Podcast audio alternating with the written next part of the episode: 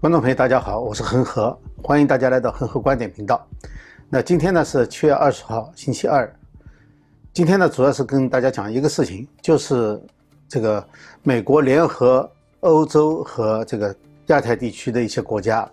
呃，对中共的这个网络攻击啊进行了谴责。那同时呢，美国司法部也起诉了四名中共的黑客。那今天呢就来谈一下，就是呃在什么背景下美国和盟国这么做的？那么中共的这些情报机构是怎么样操作的？呃，跟大家谈一下这个事情。好，那我们现在呢，先看一下哈，就是在昨天的时候，美国呢联合了欧盟、英国、加拿大、澳洲、新西兰、日本，呃，还有北约，呃，北约是作为一个独立实体哈，一共是十二个这个国家或者是实体，来谴责中共的这个恶意网络攻击，呃，其中包括呢就是盗窃知识产权啊。呃，盗窃商业机密啊，还有呢，就是盗窃一些传染病的研究资料，呃，这个待会儿我们会稍微提一下。那么这几个国家呢，其实呃，严格的说，他们的调子还不完全一样。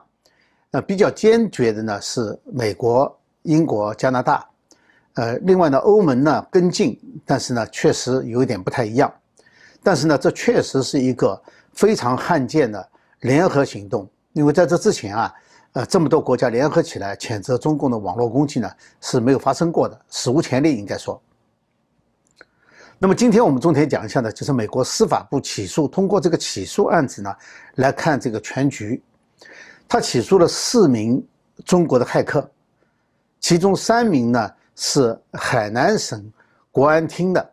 我们知道这个国安呢系统啊，原来是这个从这个。中央一级就是国安部，然后呢到省一级就是国安厅，呃，再往下呢，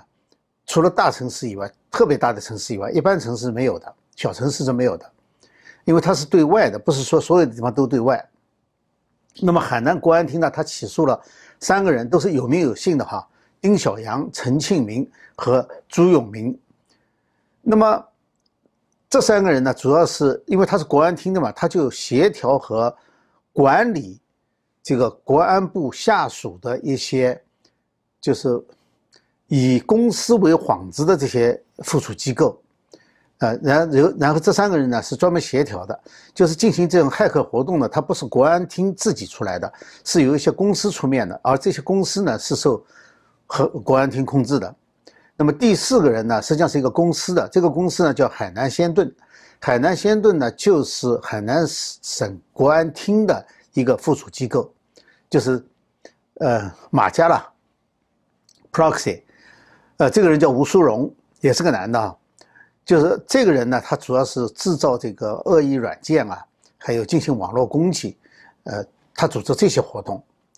那么时间跨度呢，是从二零一一年到二零一八年。待会儿我说为什么到一零二二零一八年不到现在？因为这个起诉书啊，实际上是二零一九年就开始了。所以它是一直整理到当时那个阶段，涉及到被他们攻击过的国家，列出了十二个国家，呃，我我必须把这个国家报一下，因为呢，它不是说针对的美国或者针对哪一个发达国家，它什么都要，美国、奥地利、柬埔寨、柬埔寨、加拿大、德国、印尼、马来西亚、挪威、沙特、南非。瑞士，还有英国，所以我们我们可以看到是，呃，特别发达的国家，还有呢一些非常不发达的国家，还有一些呢跟中共甚至还是有这个“一带一路”还在交往的国家，他都要这些情报。那么涉及的领域呢也非常广泛，包括航空、国防、教育、政府、健康，还有呢生物制药，甚至还有海洋。啊，这些情报。那么，它针对的一些教育机构呢，主要是大学了。那这里呢，我们就不举例子了哈，太多了。我们就举一下大学的例子，就是对于大学他们所盗窃的情报呢，主要是关于一些病毒的，比如说伊波拉病毒啊，或者是 MERS 啊，就是那个中东呼吸呃综合症，啊，还有呢就是艾滋病 HIV，艾滋病的病毒。还有马尔堡病、马尔堡病毒，还有兔热病，就这些。那么这个活动呢，它不仅是由国安厅指挥这些公司的，实际上还得到了海南的一些大学的和全国的一些大学的支持，就是多所大学呢支持了这个骇客网络攻击的行动和网络盗窃的行动。那么这个案子呢是在 FBI 的这个呃圣地亚哥分部，呃圣地亚哥就是在加州南部的了，圣地亚哥分部起诉的。为什么在加州圣地亚哥起诉呢？可能性很大的有两个，一个呢，可能最早这个案子呢，就是，呃，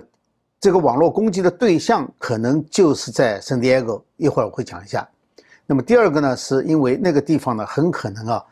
呃，因为公司多嘛，而且高技术公司多，呃，我们知道 Qualcomm 就在圣地亚哥，呃，所以呢，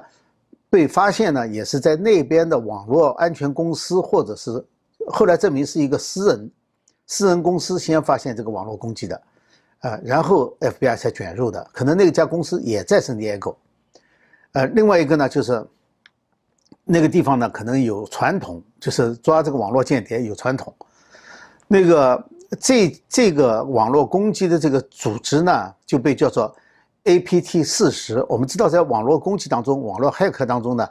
，APT 是一个呃民间不成文的编号。就是 advanced persistent threat，就叫呃先进的持续的威胁。那么它一二三四五这样编下去的，这是编了第四十号，也就是说被发现来自中共的第四十个网络攻击团体。那么这四个人呢，每个人呢都有两项罪名是是一样的，一项呢是串谋计算计算机欺诈欺诈罪，那么这个呢最高可以判五年；另外一项呢是串谋经济。间谍罪，这个最高可以判十五年，所以两项加起来最高可以判二十年。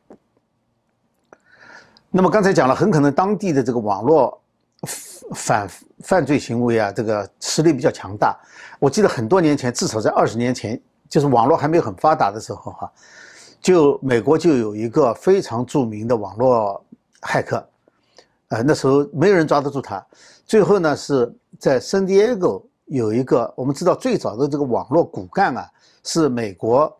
针对苏联的这个导弹，然后为了计算的话呢，当时没有一台计算机有这个能力，就用网络呢把五台超级计算机联网，连起来以后呢，就可以计算这个导弹轨迹。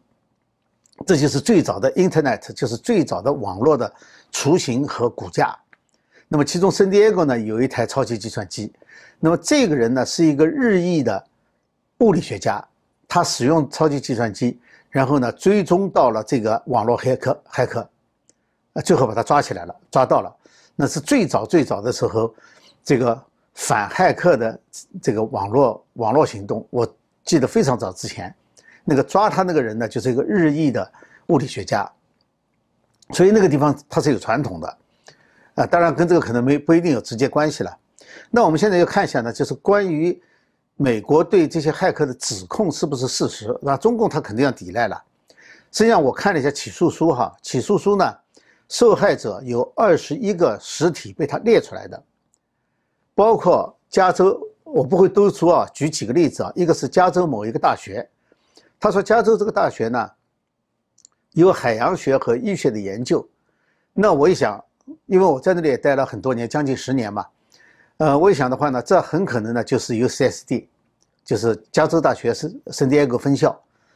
因为呃 UCSD 的前身啊就是 Scripps 海洋学院，所以 Scripps 当时在那里方投资了两个项目，一个是海洋学院，一个是一个研究所。这个海洋学院后来发展成 U UCSD，但这个海洋学院呢现在还在 UCSD 的下面，所以它有海洋学研究。而 UCSD 的生物学研究呢，也是世界最顶尖的。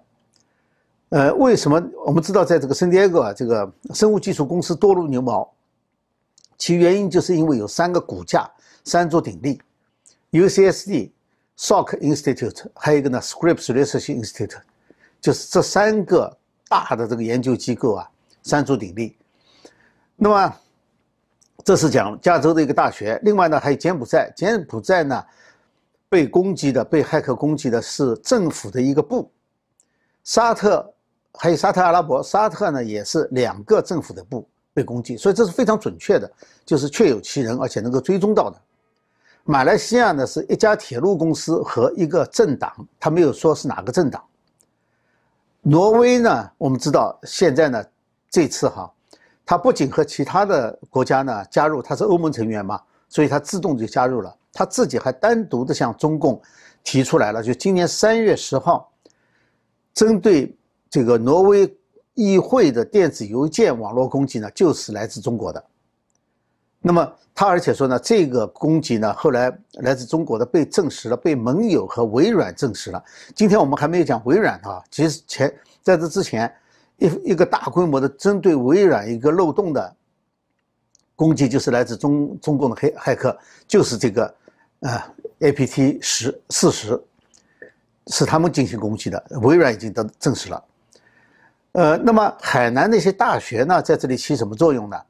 他在这个起诉书里面哈谈到哈，就是说他帮助这个国安厅，因为国安厅这方面专业人才并不是很多的，所以呢，他要利用社会上的力量呢帮他招募。所以说，海南那些大学不是一所大学，好几所大学，就帮助国安厅呢去识别哪些人可以被招募，然后帮助他们招募进去，招募到国安厅里面去做骇骇客。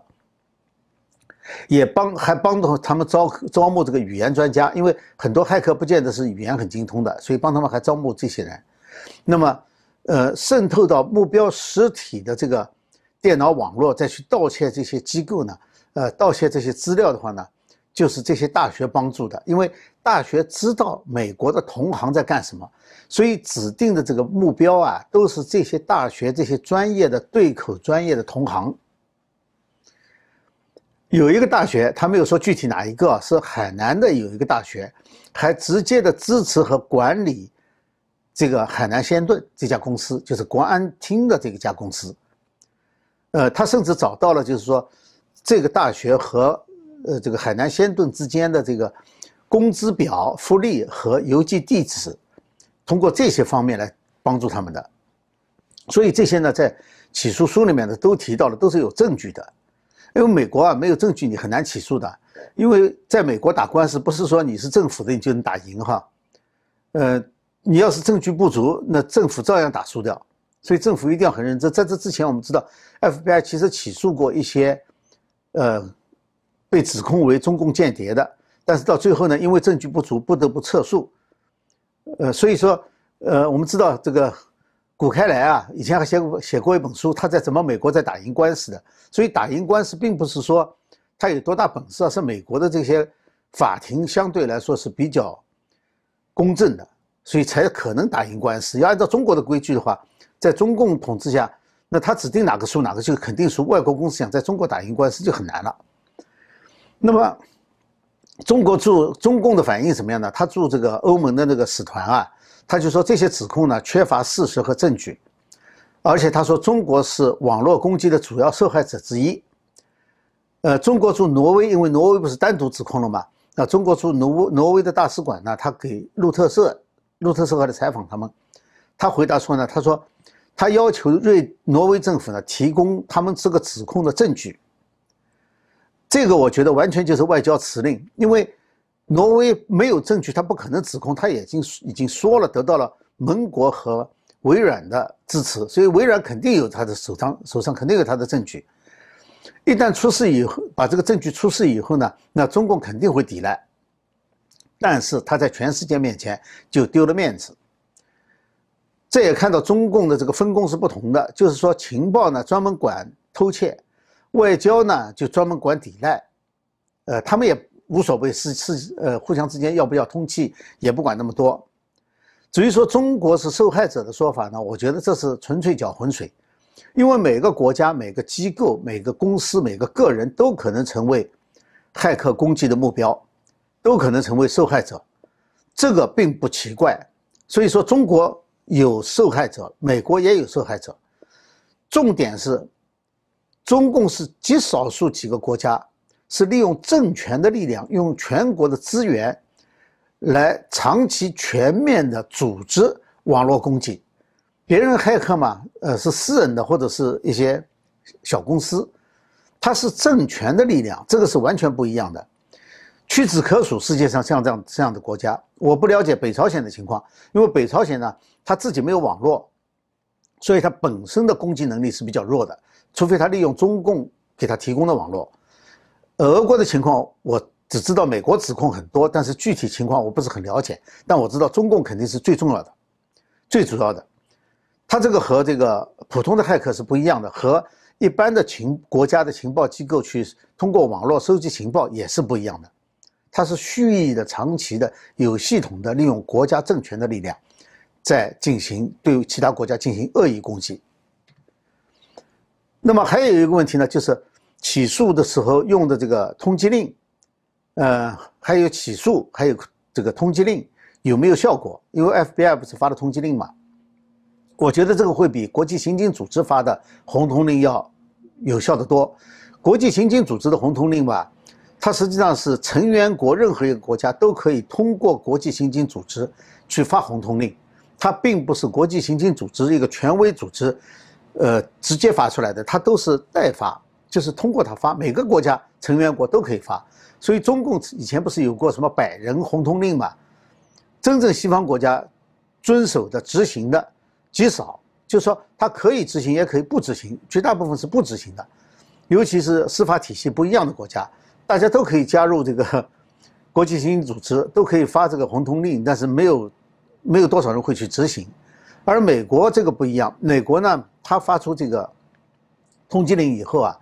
和美国有引渡关系的这些国家，它就要执行。因为这些国家如果不执行的话，他就没有办法要求美国也执行，所以互相之间的引渡条约就没有用了。我们从这个孟晚舟的事件可以看到，就是说，不管遭受多大的压力。这些西方国家，这些和美国有互相引渡条约的国家，他们对这些引渡的要求啊是非常认真看待的。这和国际刑警组织的红通令是完全不同的水平，完全不同的这个范围。那么这个呃起诉有没有用呢？一旦被美国政府定罪了，被美国法庭定罪了以后哈，那这几个人，我想这辈子就别想出国了。现在也很难了。现在出国到了相应的国家，如果正好被发现了，没发现就算了；正好被发现了，要求引渡，就麻烦了。定了罪以后，那真的是这辈子就待在国内就算了。那么，为什么美国会在这个时候公布这个起诉书呢？这个起诉书啊，其实很早，是我刚才讲，二零一九年的十一月份，大陪审团。起诉书就写好了，我们我们看到起诉书上面写的日期是二零一九年十一月份。那么正式 file 这个案子，就是起诉这个案子呢，是今年五月二十八号。也就是说，在这期间呢，有一些呃互相来往，就说可能大陪审团啊，在陪审过程当中发现证据不足，打回去要求进进一步调查。呃，大陪审团的权力很大的。我们知道，在美国呢，它有两种陪审团，一种是大陪审团，一种是普通陪审团。普通陪审团呢，就是我们看到的在法庭上辩论的，在旁边听的那些人，最后由他们来定有没有罪，然后根据他们定的罪呢，呃，法官才去判时间，判多少年。还有一种呢，就大陪审团，就是美国的司法体系里面哈，凡是刑，它分刑事罪和民事罪嘛，刑事起诉呢。必须要经过这个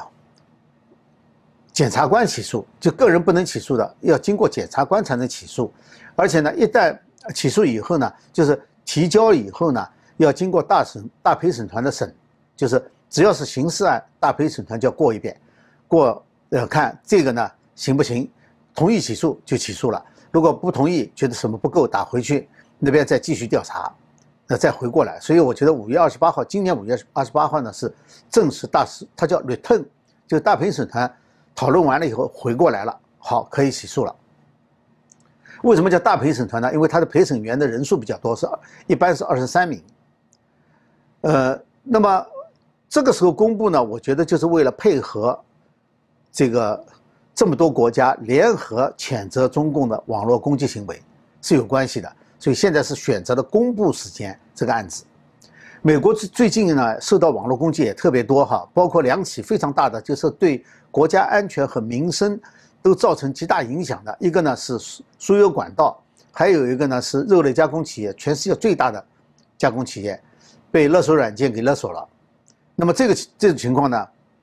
虽然说现在有人说是俄国的哈，啊，不管怎么说吧，就是美国面对这个网络攻击呢，对国家安全的影响越来越大，所以美国呢要在这时候呢要做出做出一些行动来。那么另外一个呢是美中贸易战和这个疫情的关系呢，美中两国人员交流相对少了，所以呢相对来说派遣的间谍的活动呢也会减少。那么怎么办呢？中共它不会停止盗窃知识产权和盗窃这个商业机密，所以呢它可能就更多的利用网络攻击的方式，网络盗窃的方式。所以这这可能呢就是说美国在这方面现在去反对谴责中共的这个网络攻击和。公布这个案情呢，可能有这方面的考量。那么现在呢，顺便说一下哈，就中共的这个情报系统，因为这次呢，把中共的情报系统又披露了一下。呃，这个曾经被美国起诉过的中共的情报机构和人员哈，呃，分两类，一类呢是属于国家情报系统的，就是国家安全部的；还有一类呢属于军事情报机构的。呃，类型呢，一种呢是有特定目标的，就是说。他针对某一种关呃特定的情报去盗窃，还有一种呢是普遍性的，呃，普遍性的呢，我觉得这一次就属于普遍性的。你可以看到，它针对的国家也非常多，领域也非常多，机构也非常多，它没有特定目标，就是有什么偷什么。呃，这次就是海南国安厅的行动被起诉的。那么特定的呢是二零一八年的时候，我记得那时候我也做过节目。二零一八年的时候呢，是江苏国安厅，江苏国安厅呢实际上是三个案子把它并到一起的。第一个案子呢，就是有一个特工被招募的特工，在美国读书，这个人呢叫季超群，季超群被起诉了。在这之前呢，实际上是先发现了他的上线，他的上线呢是江苏省国安厅的一个官员，叫徐，呃，应该叫徐彦军。对，徐彦军呢在被骗到。我觉得是变被骗到那个比利时，然后在比利时被抓，抓了以后呢，引渡到美国来，也被起诉了，那是他的上线。那么这这两个人呢，是发展了美国的这些企业里面的这些人，工程师，然后呢，让他们帮他们偷情报，所以呢，他是利用了传统间谍这一部分。那么另外呢，还有几名骇客，也是江苏省国安厅。去盗窃同样的情报，那么这三个不同的组执行的是同一个任务，就是盗窃美国的航空航天情报，所以这是有特定目标的。呃，不知道是不是分配给江苏省公安厅的，或者是江苏省公安厅在这方面特别强，就是说他用不同的方式配合完成同一个目标。那么在二零一八年十二月份的时候呢？美国起诉过两名中共的这个骇客，他们呢是归天津国安局管的，那个组织呢是叫 APT 十，啊，就是更早一点被发现的，那时候也是很多国家四十五家美国公司受害，甚至包括美国航天局和美国海军，那么这个呢也是属于广泛的间谍这个情报收集和攻击的。另外，军事系统呢，在二零一四年的时候，美国曾经起诉过五名中共的军队骇客。那个呢，是最早发现的中共的骇客，叫 APT One，就是 APT 一，最早被编编号的一个骇客组织。呃，我们知道军队情报机构嘛，应该说起来哈，是历史最悠久、经验最丰富，也是实力最强的。它起源于红军时代，后来呢，就变成了总参二部和参三部。二部呢是传统间谍，呃，后来呢，这个军队改革以后呢，就变成了呃中央军委联合参谋部的情报局。那么另外呢，就是总参三部哈，总参三部呢是搞电子情报的。那五名骇客哈所属的那个部队呢叫六幺三九八部队，呃，它实际上就是或者是属于总参三部二局的，二局就在上海，呃，就是那个建筑物。呃，后来总参三部呢，就是技术侦察部嘛，和总参四部呢，就电子对抗雷达部合并了。合并以后呢，加入了这个军队改革以后的叫战略支援部队网络系统部。那么他们专门管网络攻击和这个情报收集的，所以那五个骇客呢是网络攻击部分的，也属于情报收集部分了，那就归他们管。好，今天呢重点介绍了一下，就是美国起诉的这个内容，就是对中共骇客的起诉。呃，中共的网络攻击行为呢，肯定不会停止，它只会加强，只会越来越加强。因为随着西方越来越警惕，越来越强化保护知识产权的活行为，那么对于中共的这个，呃，就中共的这个情报越来越传统的方式难以收集的时候呢，那么他们就会加强网络上的攻击。呃，所以中共只会加强这方面的攻击。那么美国和及其盟友呢，也需要加强合作来对抗。仅仅停留在谴责或者是起诉骇客，因为骇客毕竟是最基层的工作人员嘛，仅仅这样的话是绝对不够的。好，那我想呢，今天呢就跟大家呃讨论到这里哈。呃，如果大家觉得这个节目有所帮助的话呢，还请大家能够点阅、点赞和转发。好，谢谢大家，我们下次节目时间再见。